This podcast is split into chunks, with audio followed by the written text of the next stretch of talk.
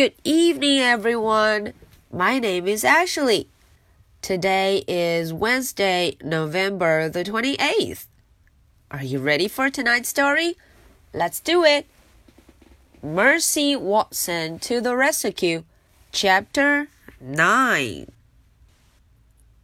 小朋友们都知道，在上一期的故事中啊，我们有两位消防员 Ned 和 Lorenzo， 他们到达了现场。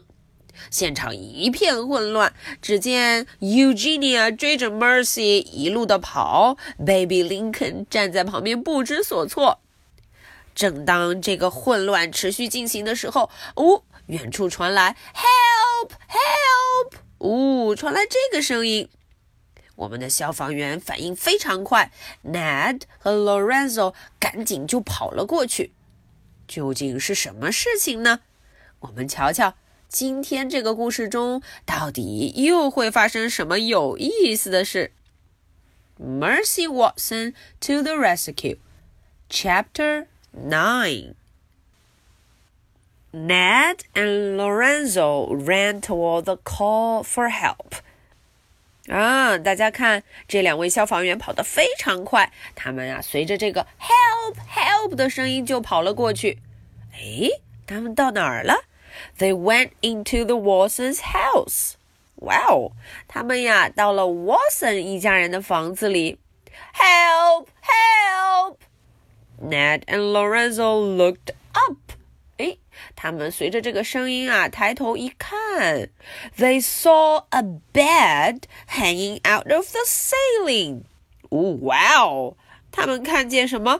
天花板上吊着一张床 ，a bed。They saw Mr. and Mrs. Watson holding onto the bed for dear life. 哇！他们看见床上有两位 Mr. and Mrs. Watson，这两个家伙呀，死死的抓住这个床，就怕掉下来。We are saved! cried Mrs. Watson. Mrs. Watson 非常非常高兴哦，她说：“We are saved，我们得救了。” Of course we are saved, said Mr. Watson. Mercy has alerted the fire department. 哦，Mr. Watson 也很高兴。他说：“啊，当然了，我们得救了，We are saved。 ”因为呀，我们的宝贝 Mercy 她打电话叫消防员来了。”She is amazing, said Mrs. Watson. She is unbelievable.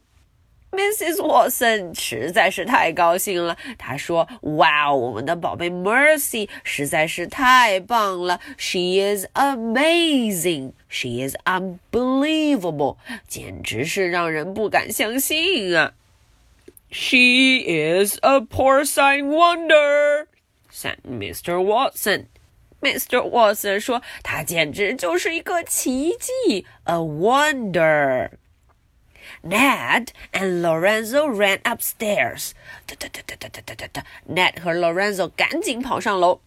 They picked up Mr. and Mrs. Watson. 啊，他把这两个家伙呀从床上抱了起来。The Watsons' bed signed loudly and crashed all the way through the floor. 哇！就在这个时候，大家看这张床，the bed，这张床 boom boom boom，就掉到了楼下。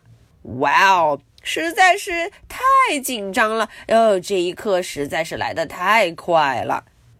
Mr. Watson looked at the hole where the bed used to be. Mr. Watson 啊，从这个洞看下去，哇哦，实在是非常可怕呢。